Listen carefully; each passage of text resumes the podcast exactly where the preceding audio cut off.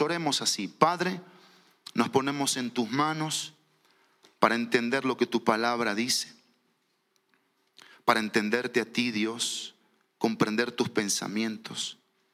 Que tu palabra venga a nuestra tierra como una tierra fértil, donde tu semilla viva pueda caer profundamente para producir el fruto que tú deseas, Dios. Si hay afanes, los queremos confesar, quitar y todo pensamiento altivo que se levanta contra tu conocimiento, queremos derribarlo para poderte conocer, Dios, para poder tener una confianza única y totalmente en ti y una vida que te dé gloria, que te glorifique en el precioso y poderoso nombre de Jesús. Amén y amén. Tomen asiento.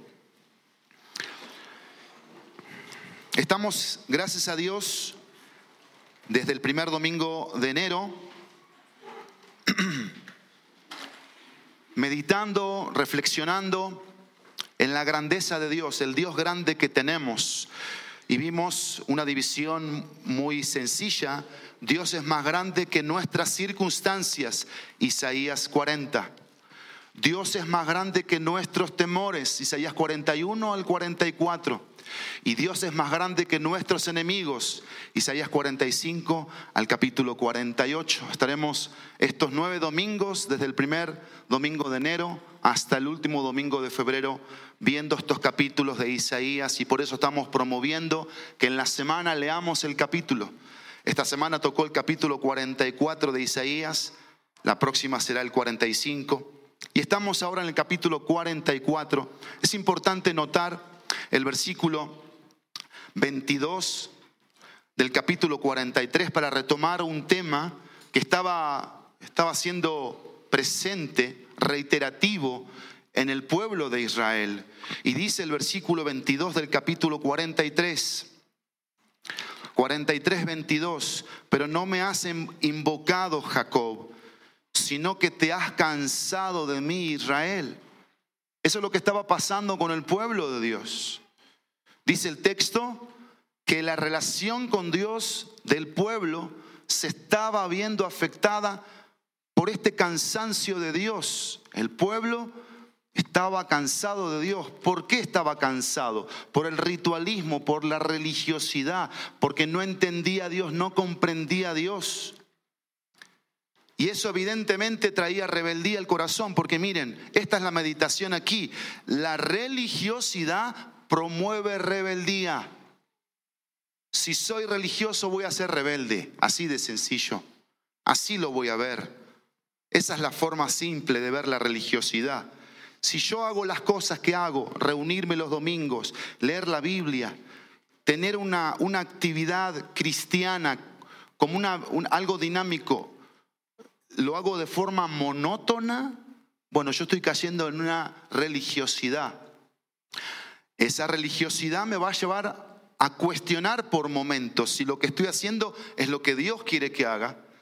Y si el pensamiento no es de Dios, si la palabra no es de Dios, me va a ganar o te va a ganar la carne, el mundo, los pensamientos mundanos, las filosofías.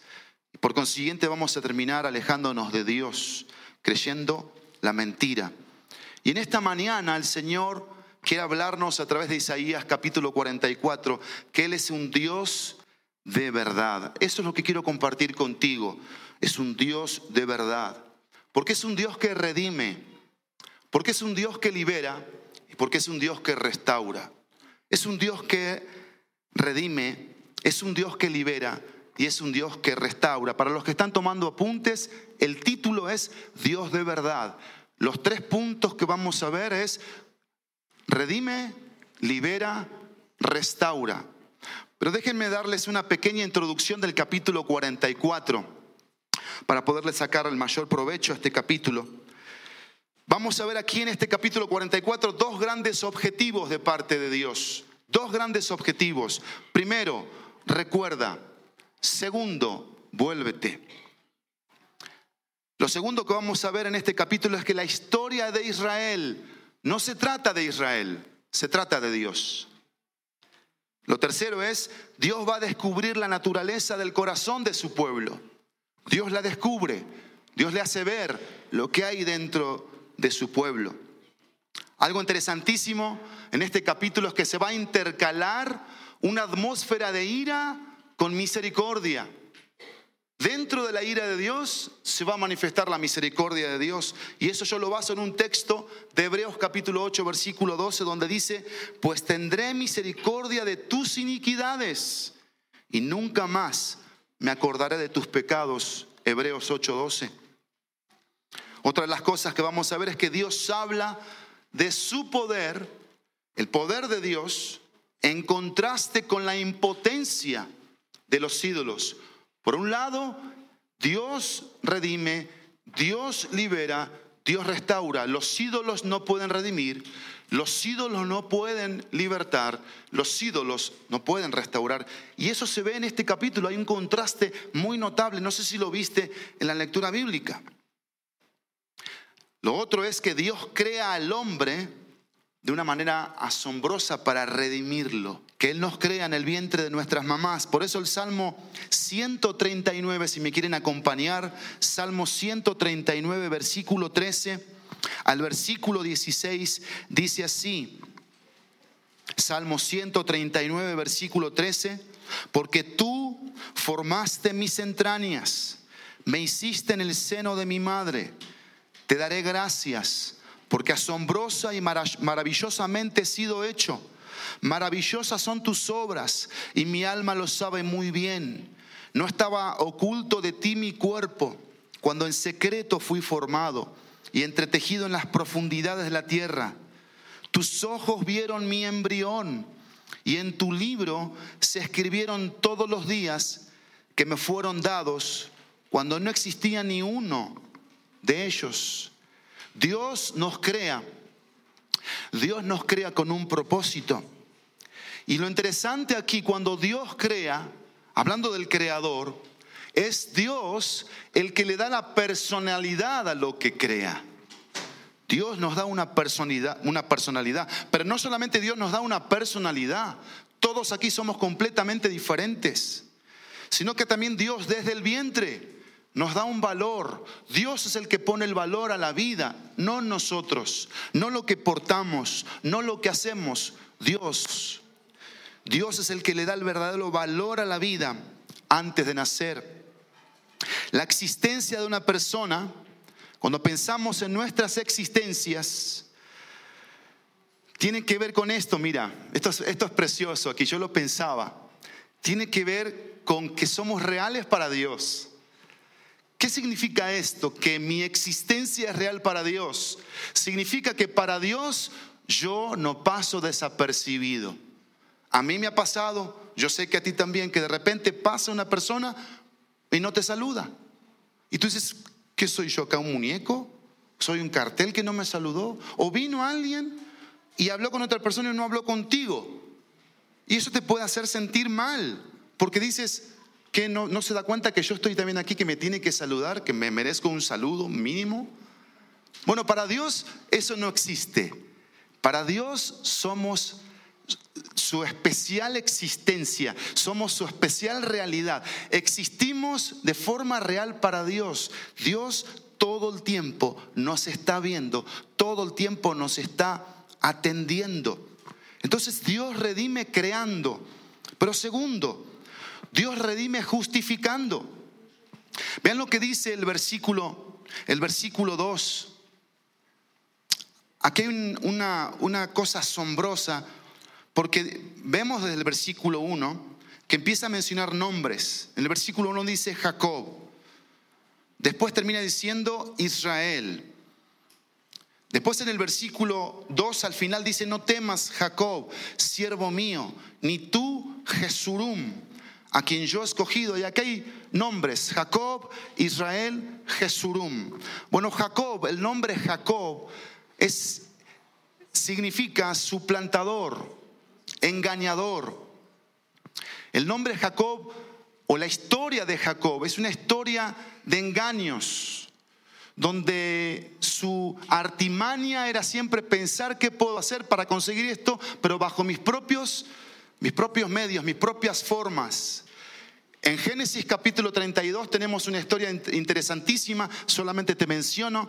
Jacob está yendo a encontrarse con Esaú, su hermano, a quien le tenía mucho miedo, le causaba una profunda ansiedad.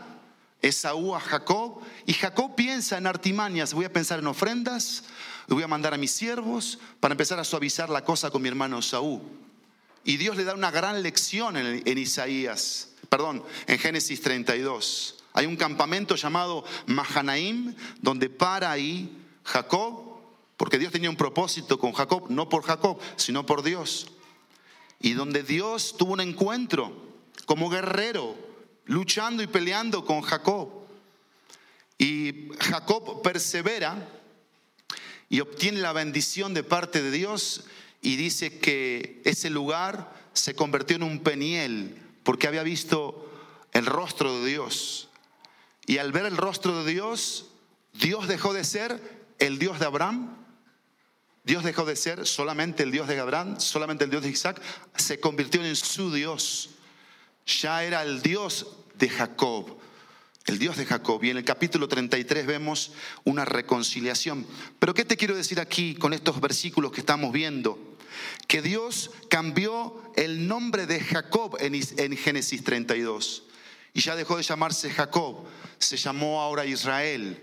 Y uno de los significados de Israel es El Dios que gobierna, también el Dios que lucha, el Dios que pelea, pero puntualmente el Dios que gobierna, es decir, de ser un hombre de artimañas, de falsedad, de engaño, pasó a ser un hombre bajo el gobierno de Dios, Israel.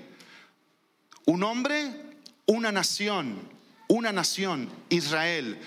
En, Génesis 32 tenía 11 hijos, todavía le faltaba un hijo más para que se convirtieran las 12 tribus, las 12 tribus de Israel. Pero ve aquí este otro nombre que vemos, Jacob, Israel, Jesurum. Ese nombre Jesurum significa recto, derecho. Vean aquí la justicia de Dios cómo Dios justifica, cómo Dios hace la obra en un alma de redención, creando pero también colocando justicia, cambiando el nombre, cambiando la historia de una persona. Porque la historia de Jacob era una historia que si la veías no, no estaba siendo la, la, historia correcta, la historia, la historia santa. Era una, una historia que personalmente rechazas mentira, engaño, falsedad. Pero la justicia de Dios coloca verdad, coloca propósito, coloca redención, cambia la historia. Y yo quiero que pienses que detrás de un nombre hay una gran historia. Pero la historia de Dios, no mi historia, no tu historia, porque no se trata de nosotros, se trata de Dios. Y Dios le dice, yo te escogí ¿Para qué? Para cambiar tu historia. Jesurum, algo recto, algo derecho. Y en eso se tenía que convertir para ser un siervo eficaz, un testigo fiel. Pero no solamente Dios redime creando, justificando, que en este justificar quiero leerte dos textos importantes. El Evangelio de Juan capítulo 1, versículo 12 y 13 dice, pero a todos los que le recibieron, les dio el derecho de llegar a ser hijos de Dios. Es decir, a los que creen en su nombre, que no nacieron de sangre, ni de voluntad de la carne, ni la voluntad de hombre, sino de Dios. Y aquí es donde encontramos nosotros la justicia. Así como Jacob tuvo un encuentro de justificación, de redención, de verdad de parte de Dios, donde Dios cambió su nombre. En cada uno de nosotros tiene que pasar exactamente lo mismo. Dios cambia nuestro nombre porque nos topamos con Jesucristo, con el amor de Jesucristo. Y entendemos que Jesucristo murió en una cruz, que Jesucristo pagó en esa cruz la deuda de nuestros pecados y que hay, una fe que viene por don de Dios en nuestros corazones y que nos, nos pone frente a frente con, con Cristo. Y que ese recibir a Cristo no es voluntad de carne, no es voluntad de varón, es de Dios. Dios es el interesado en salvar, en justificar. Y en ese, en ese recibir a Cristo hay una confesión. ¿Qué significa recibir a Cristo? Es confesar que necesito perdón, necesito limpieza, necesito salvación. Y eso es algo que yo jamás me debo olvidar. Por eso recuerda y vuélvete. Pero no solamente Dios redime creando, justificando, sino también saciando. Versículo 3 y versículo 4, porque derramaré agua sobre la tierra sedienta y torrentes sobre la tierra seca, derramaré mi espíritu sobre tu posteridad y mi bendición sobre tus descendientes. Ellos brotarán entre la hierba como sauces junto a corrientes de agua. Y aquí tenemos la verdad del Espíritu Santo, las aguas son el Espíritu Santo. Dios iba a derramar sobre su siervo al Espíritu Santo para que a través del Espíritu Santo brotaran esas aguas frescas que le iban a dar vida a esa tierra seca, árida, que no por iniciativa propia no, no, no, no puede, no sabe, no entiende quién es Dios no entiende a Dios, esta alma, no comprende a Dios. Esta alma cae fácilmente a agarrar un pedazo de madera, quemar un pedazo y el otro pedazo usarlo para otra cosa y el otro pedazo es para decir, tú eres Dios, tú eres Dios. Eso es lo que hace esta alma. Porque no entiende a Dios y fácilmente lo cambia y fácilmente lo compara y ve a Dios aquí. Dios está haciendo esto aquí. Dios está diciendo lo que Él hace. Dios derrama su espíritu como aguas pero en tierras secas, los que son conscientes de sus necesidades espirituales y de la insuficiencia de las criaturas para satisfacerlas, tendrán abundante satisfacción de Dios. Por eso Jesús cuando dio el sermón de las bienaventuranzas, dijo en Mateo 5, versículo 3, bienaventurados los pobres en espíritu, porque de los tales es el reino de los cielos.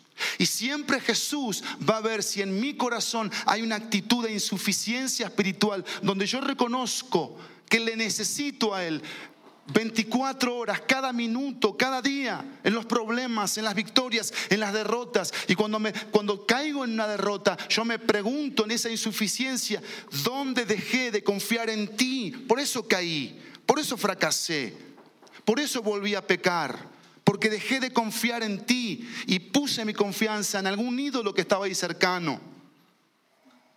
Pero el Espíritu Santo fue enviado y dice la palabra de Dios en Ezequiel 36, 26 y 27, les daré un corazón nuevo y pondré un espíritu nuevo dentro de ustedes. Quitaré de su, de su carne el corazón de piedra y les daré un corazón de carne. Eso lo hace el nuevo nacimiento, eso lo hace Dios.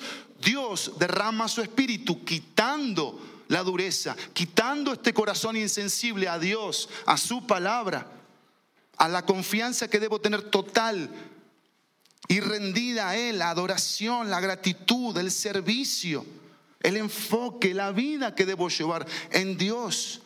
Y Dios pone un corazón de carne. Me encanta esto aquí porque Dios lo hace. Dios está interesado en mi corazón, que mi corazón sea de carne, que sienta, que palpite, que sepa que tiene latido, boom, boom, boom, boom.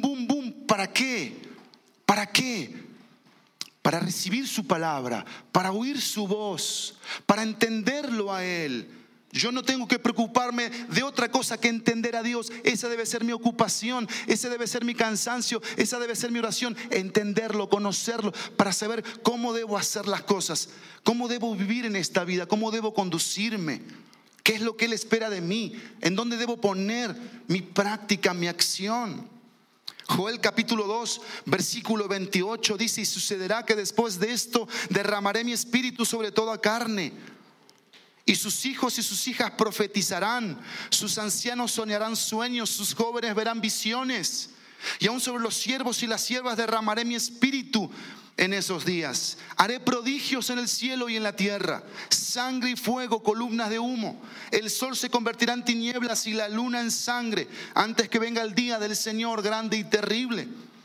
Y todo aquel que invoca el nombre del Señor será salvo, porque en el monte de Sión y en Jerusalén habrá salvación, como ha dicho el Señor. y entre los sobrevivientes estarán los que el, los que el Señor llame. Joel 2, 28 al 32. Y miren aquí, esto se cumplió. Esto se cumplió en Pentecostés. En Hechos capítulo 2, Dios mandó a su Espíritu Santo como lo había prometido. Y como el mismo Señor Jesús lo dijo, es necesario que yo me vaya, pero que venga otro, otro, conforme a la misma imagen de Dios, a la misma imagen del Hijo, el Dios Espíritu Santo, que va a ser morada en los corazones, va a venir a vivir, no como en el Antiguo Testamento, que, venía y se iba, venía y se iba. En el Nuevo Testamento, después de Hechos capítulo 8, lleva a ser morada por gracia en los corazones, siempre presente. El Espíritu Santo, ¿para qué? para que entendamos a Dios, para que conozcamos que Dios es verdadero, que no hay otro Dios al que tenemos que adorar, conocer, postrar, servir. Él es el único Dios, el Dios que redime. ¿Cómo redime? Creando. ¿Cómo redime? Justificando. ¿Cómo redime? Saciando, pero también afirmando. La palabra de Dios dice en el versículo 6 versículo, al versículo 8, así dice el Señor, el Rey de Israel, esto en Isaías 44 y su redentor, el Señor de los ejércitos. Yo soy el primero y yo soy el, último. Y fuera de mí no hay Dios. ¿Y quién como yo que lo proclame y lo declare? Sí, que en orden lo relate ante mí. Es decir, está diciéndole a los ídolos que vengan delante de él y, relaten cosas. Desde que establecí la antigua nación, la nación de Israel, que les anuncien las cosas venideras y lo que va a acontecer, porque Dios aquí estaba anunciando cosas que van a suceder 100 años adelante. Y Dios estaba diciendo, ¿eso lo pueden hacer los ídolos? ¿Los ídolos pueden decirte lo que va a pasar mañana? ¿O en una semana o en un mes? Todo lo que Dios ha dicho se ha cumplido. Y tenemos que temblar ante eso, ante este Dios. Versículo 8, no tiemblen ni teman. ¿Por qué temblaban y temían? porque se esforzaban en entender a sus ídolos, porque sus energías, por eso estaban cansados. Y en el capítulo 40 les dice que Él es el que da fuerza al cansado. Pero ¿por qué se cansaban? Porque sus fuerzas estaban colocadas en otros lugares menos en Dios. Y aquí dice, no tengan miedo, no, no tiemblen, no se los he hecho ir y lo he anunciado desde hace tiempo. Ustedes son mis testigos, dice. Y de aquí se toman los testigos de Jehová, por cierto. Pero lo que no saben los testigos de Jehová, que aquí está hablando de Jesucristo, el Mesías, el que estaba siendo prometido, el que iba a venir, el que iba a nacer de la Virgen María, el que iba a hacer muchos milagros, el que iba a ir a la cruz, el que iba a resucitar, el Mesías, Dios, la deidad en un hombre, llamado Jesucristo. Somos testigos de Jesucristo, testigos de Jesucristo. Proclamamos la deidad de que Jesucristo es Dios. Ustedes son mis testigos para eso. Él los estaba escogiendo. ¿Hay otro Dios fuera de mí? ¿O hay otra roca? ¿Y qué dice su iglesia? No, no, no hay. ¿Qué contesta Dios? No conozco ninguna. Y Dios aquí estaba afirmando porque mira, aquí Dios está diciendo lo siguiente. Dios es autoexistente. Dios existe por sí mismo. A Dios nadie lo ha creado. Dios es autosuficiente. Él sustenta todas las cosas. Dios no necesita que le demos nada. Este tiempo que le estamos dando a Dios, no nos vayamos a creer algún día que nosotros estamos siendo dignos por darle tiempo a Dios en alimentarnos como su pueblo, en adorarle, en recordar la cena del Señor. Jamás, ¿eh? jamás lo vayamos a pensar o a sentir, porque va a ser uno de los peores pecados que cometamos. Pensar que a Dios le podemos dar tiempo cuando Él nos da gracia en vivir cada día 24 horas, semanas, meses, años. Y Dios aquí está diciendo que Él es autosuficiente, autoexistente, Él sustenta, Él existe.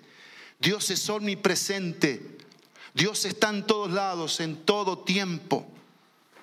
Dios es omnisciente. Dios todo lo sabe. Dios conoce tus pensamientos. Dios sabe lo que estás pensando ahora mismo si tienes ganas de ir a comerte una hamburguesa. Dios está pensando sin esto. Dios sabe que si estás pensando algún partido que viene en media o una hora, que por cierto, no, mejor no lo voy a decir. Dios es mi presente, omnisciente, Dios es... Esto me encantó a mí, mira, esto me encantó. Es el Dios de incontestable soberanía. ¿Lo entendiste? Incontestable soberanía. La soberanía de Dios no debe ser cuestionada. Pero también es un Dios de irresistible poder. Es el Dios eterno.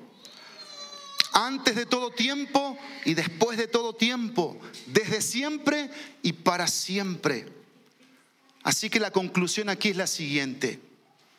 Quienes toman a Dios como su rey, lo tendrán como redentor. Porque eso es lo que infunde un rey así. Un rey al que tú necesitas tener como el que redime, como el que rescata de esta forma equivocada de pensar. Por eso las palabras de Santiago capítulo 4 son tan aplicables para cerrar este primer punto. Santiago 4, versículo 14 al versículo 16. Dice Santiago 4, yo lo estoy leyendo en la NTV, estos versículos extras. Dice así, sin embargo, ustedes no saben cómo será su vida mañana. Solo son un vapor que aparece por un poco de tiempo y luego se desvanece. Más bien, debieran decir, si el Señor quiere viviremos y haremos esto o aquello. Pero ahora se jactan en su arrogancia. Toda jactancia semejante es mala. Porque cuando el Señor redime, redime creando, redime justificando, ¿sí? redime saciando, redime afirmando para que nuestra declaración sea, sí Señor, sí Señor, sí Señor. Todo va a ser sí en ti, por ti, para ti. Mis planes van a ser tuyos. Pero segundo lugar, ¿por qué es Dios de verdad? Porque es un Dios que redime, pero también porque es un Dios que libera. Y aquí tenemos el pasaje del versículo 9, el versículo 20 de los ídolos, donde se ve aquí claramente como una sátira, donde Dios está así, aquí, riéndose internamente, como estos hombres pensaban, sentían y actuaban. Yo quiero leerte un pasaje para que entendamos el problema de poner el corazón, la confianza en la idolatría, en los ídolos. Vean lo que dice, por favor, el Salmo capítulo 115, versículo 4 al versículo 8. ¿Qué dice?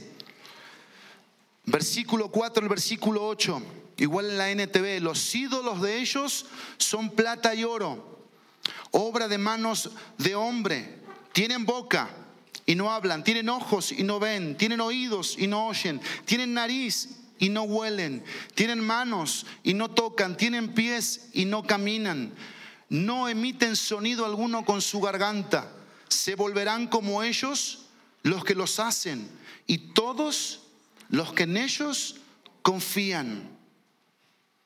Y ve este contraste, por favor. Ya leímos Isaías 44, 9 al 20, ya lo leímos.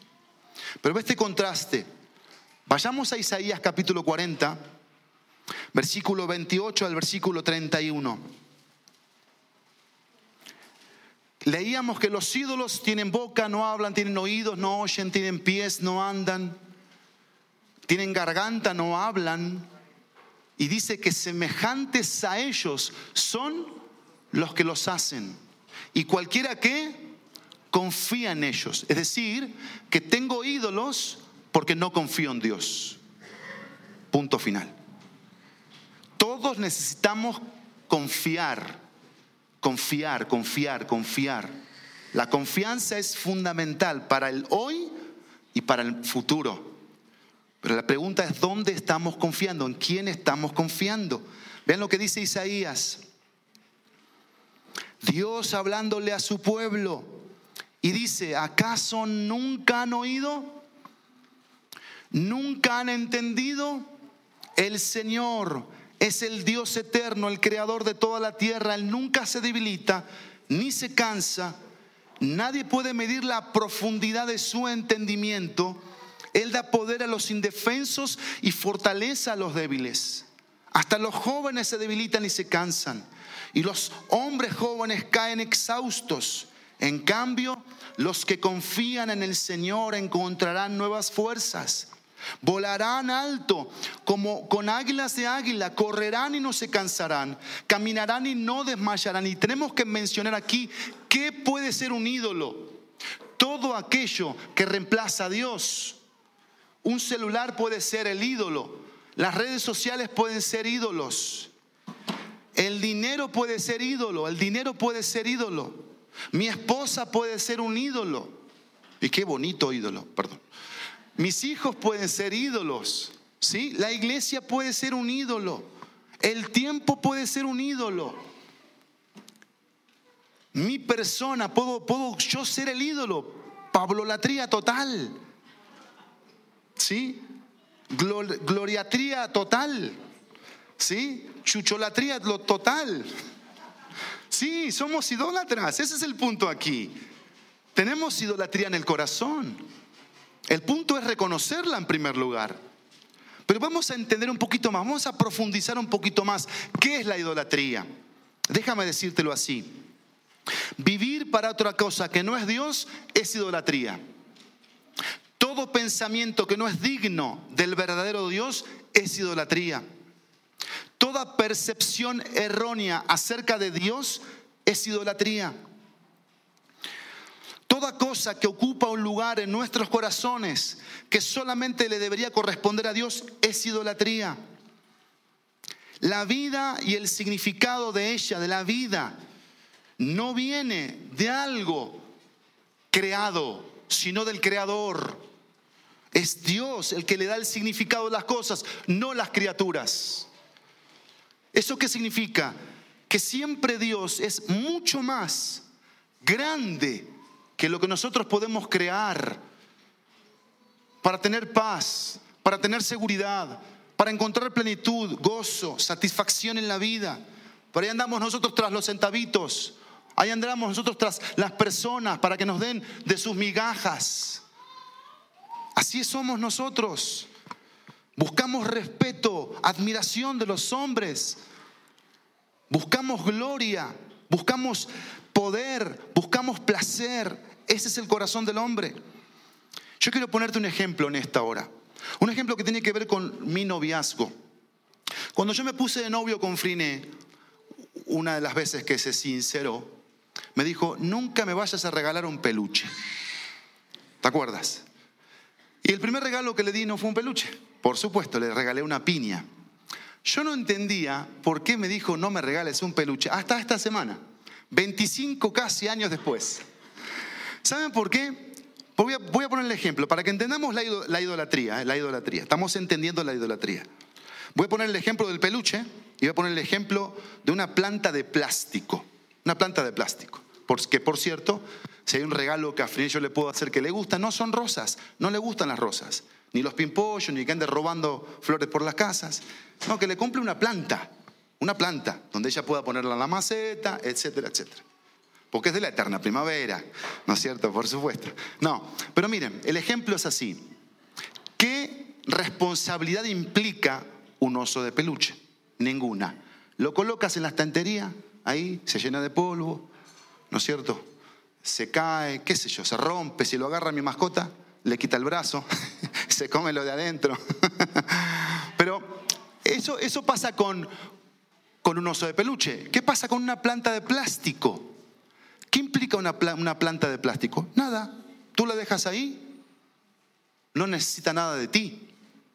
En cambio, si yo le regalo una planta real a alguien, mínimo tienes que regarla. Si no, se te muere. Tienes que prestarle atención, tienes que cortarle las hojitas. Y miren, la idolatría funciona así. Yo pongo mis pensamientos y no, no, no, no entiendo. ¿eh? A ver si podemos tratar de captar la idea.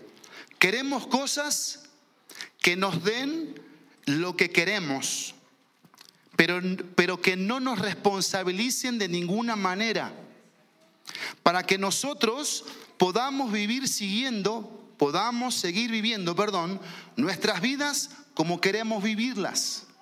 Esa es la esencia de la rebeldía y del pecado contra Dios. Es esa independencia de Dios y decir, no quiero vivir para ti, porque sé que vivir para ti implica rendir cuentas delante de ti. Mejor voy a vivir para otras cosas. Por ejemplo, voy a vivir para lo que siento. Y un hombre dice, si yo siento ser mujer, bueno, voy a vivir para lo que siento. Y una mujer dice, si yo siento ser hombre, voy a vivir para lo que siento. Porque así es el corazón del hombre. Vive para lo que siente, cambiando, cambiando lo natural por lo, por lo que no es natural. Y ese es el corazón. Miren ustedes la profundidad de la idolatría, que vivimos por lo que sentimos. Es vivir para los deseos de mi corazón. Porque miren, seamos honestos.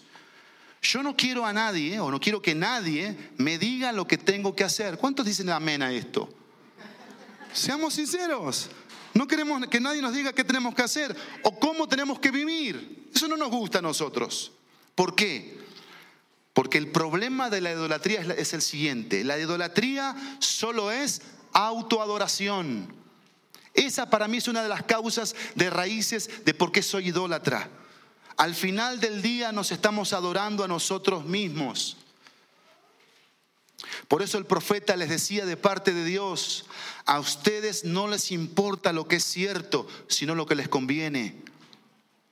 Porque Dios hablaba con verdad, Dios era claro con su pueblo. Y no, te has preguntado por qué Dios repite una y otra vez el problema de la, de la idolatría. ¿Por qué lo repite Dios? ¿Por qué? porque no estaban entendiendo a Dios, no estaban comprendiendo a Dios. Y sus corazones seguían poniendo confianza en hombres, en cosas, dejando a Dios a un lado. Ese es un problema. Miren, nuestra idolatría comienza por la justificación de las cosas. Así somos. Yo no estoy tan mal como dices, pastor. Eso de la idolatría no es un problema para mí. Eso de no venir y no congregarme, no, yo sí, yo sí me congrego en mi casa, qué sé yo, yo contemplo la luna y ahí está Dios, contemplo el sol y para mí eso es Dios. Yo me redimo a mí mismo, ¿sí? Y hago esto. Y esto lo revoleo por ahí. Porque eso de eso de la justificación propia personal, ¿saben lo que hace? Nos pone a nosotros por encima de Dios. Miren qué problema. Mi corazón dice esto. No soy tan malo como la Biblia dice. Eso dice mi corazón. Y así de así de gigante puede estar el ídolo en nuestras vidas. Donde nosotros sin querer, mira, sin querer, o como decía, no sé si el chavo o el chapulín, sin querer queriendo, vamos haciendo otra religión con nuestros pensamientos, con nuestras palabras, y vamos diciendo cosas por ahí. Y vamos sintiendo y pensando cosas que no son Dios, no son lo que su palabra dice. Pero esto es asombroso aquí, porque Dios, Dios les habló esto para liberarlos. Dios les habló esto en Isaías 44, 9 al 20, para decir, este ídolo que tú has creado con tus propias manos, que eres criatura, creado por mí, no te libera, no te cura, no te calma, no te da paz, te tiene angustiado todo el día, te tiene con miedo. Este ídolo al que tú te estás postrando, llamado trabajo, dinero, placer, redes sociales, lo que sea, lo único que hace es avergonzarte y avergonzarte y avergonzarte. Y esto es hermoso aquí de parte de Dios. Porque Dios viene para liberar siempre. Confronta, claro que sí, confronta mis filosofías y creencias erróneas. Y termino el pasaje de hoy. Dios es un Dios de verdad porque redime. Dios es un Dios de verdad porque libera. Dios es un Dios de verdad porque restaura. Y esto es precioso en los últimos versículos que leímos de Isaías 44, 21 al 28. Dos palabras. Versículo 21. Recuerda estas cosas, Jacob, y tú, Israel, porque eres mi siervo. Ve cómo termina el pasaje, cómo comenzamos. Dios dando un contraste nuevamente, un contraste del verdadero Dios. Recuerda estas cosas, Jacob, de vuelta Jacob. Le recuerda su nombre pasado. Y después le dice, y tú, Israel. ¿Y qué le dice? La razón. ¿Por qué te estoy diciendo esto, Israel? ¿Por qué? Porque eres mi siervo. Yo te he formado. Siervo mío eres. Israel, no me olvidaré de ti. Y esto, esto es fascinante aquí. Porque Dios le está diciendo, mira, yo no me olvido de lo que tú te olvidas. Pero quiero que sepas esto, dice Dios, yo te lo voy a estar recordando. Siervo mío eres tú. Y dice el versículo 22, he disipado como una densa nube tus transgresiones porque eso es lo que hace el pecado, se pone en nuestro pensamiento de una forma densa. Y el pecado hace eso, no nos deja pensar en quién es Dios, qué es Dios, cómo debo tener una relación con este Dios, qué necesita Dios para que yo le conozca.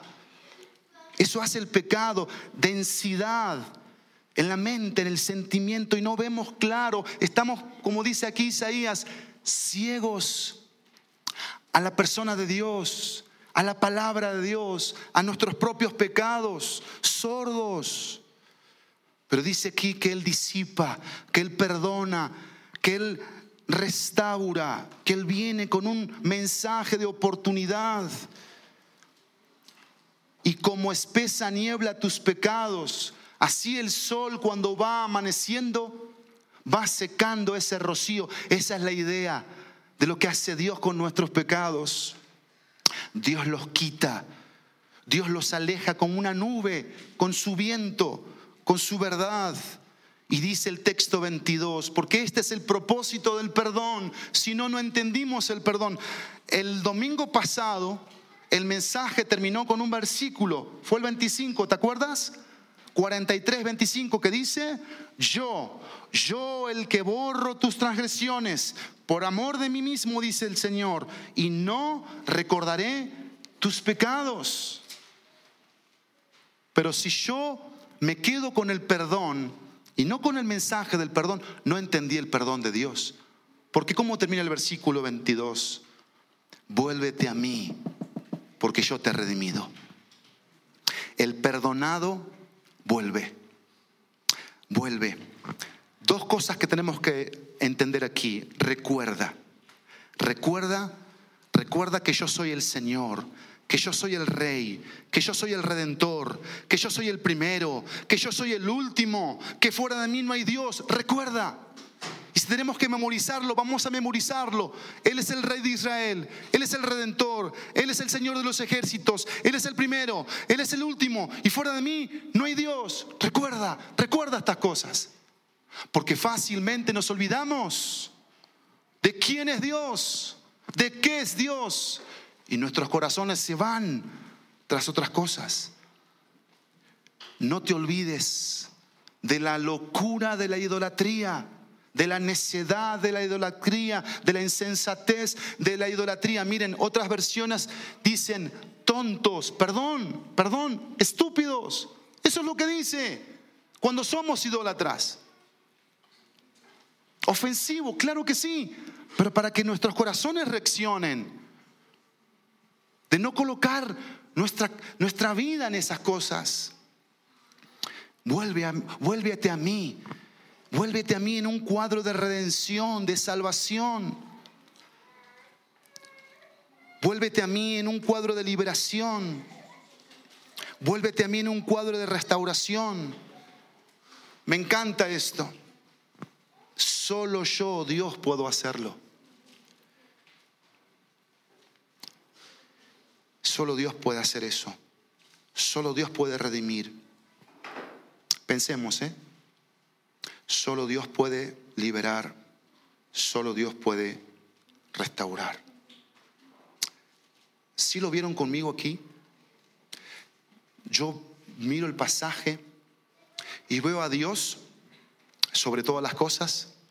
Veo a un hombre llamado Jacob, veo a una nación llamada Israel en una lucha. Dios, Dios hablando su verdad, llamando a una relación con Él, pero un pueblo luchando, un pueblo terqueando, un pueblo con un pero, pero, pero. Por eso yo voy a descansar aquí, yo voy a descansar. De que si en esta hora tú estás luchando ahí en tu lugar por querer entender el mensaje de su palabra, Dios va a hacer lo que hizo, lo que quiso hacer y lo que querrá hacer con todos aquellos que son su creación. Redimirlos, liberarlos y restaurarlos. ¿Y qué decimos nosotros? Bienvenido sea eso. Y miren, yo me hago esta pregunta para terminar. Porque Dios restaura su creación. Ahí lo vemos en Romanos 8, que la creación gemía, pero Dios la va a restaurar. Y de todas a todas se ve el poder restaurador de Dios. Y esto produce motivos. Yo me hice esta pregunta. Este mensaje, ¿qué está revelando de mí? No de Jacob, ya lo dejamos atrás. No de Israel, ¿qué está revelando de mí? Porque el mensaje de Dios está diseñado para confrontarnos a nosotros, sus hijos, su pueblo. Así que nuestra oración es que la palabra de Dios tenga efecto en nuestros corazones. Cuatro efectos debe tener la palabra de Dios. Cuatro efectos prácticos. Primero, arrepentimiento. Es el primer efecto de la palabra de Dios. Porque Dios cambia el corazón del siervo. Dios hace eso en los corazones de sus siervos. Y como le decía ayer a una jovencita de 15 años, Dios todo el tiempo quiere cambiarme. Todo el tiempo. Ya no es mi esposa. Ya no es la que ustedes saben que a veces menciono. Es Dios. Dios me quiere cambiar. Eso es precioso. Eso es hermoso en el Dios que tenemos, porque Él es alfarero.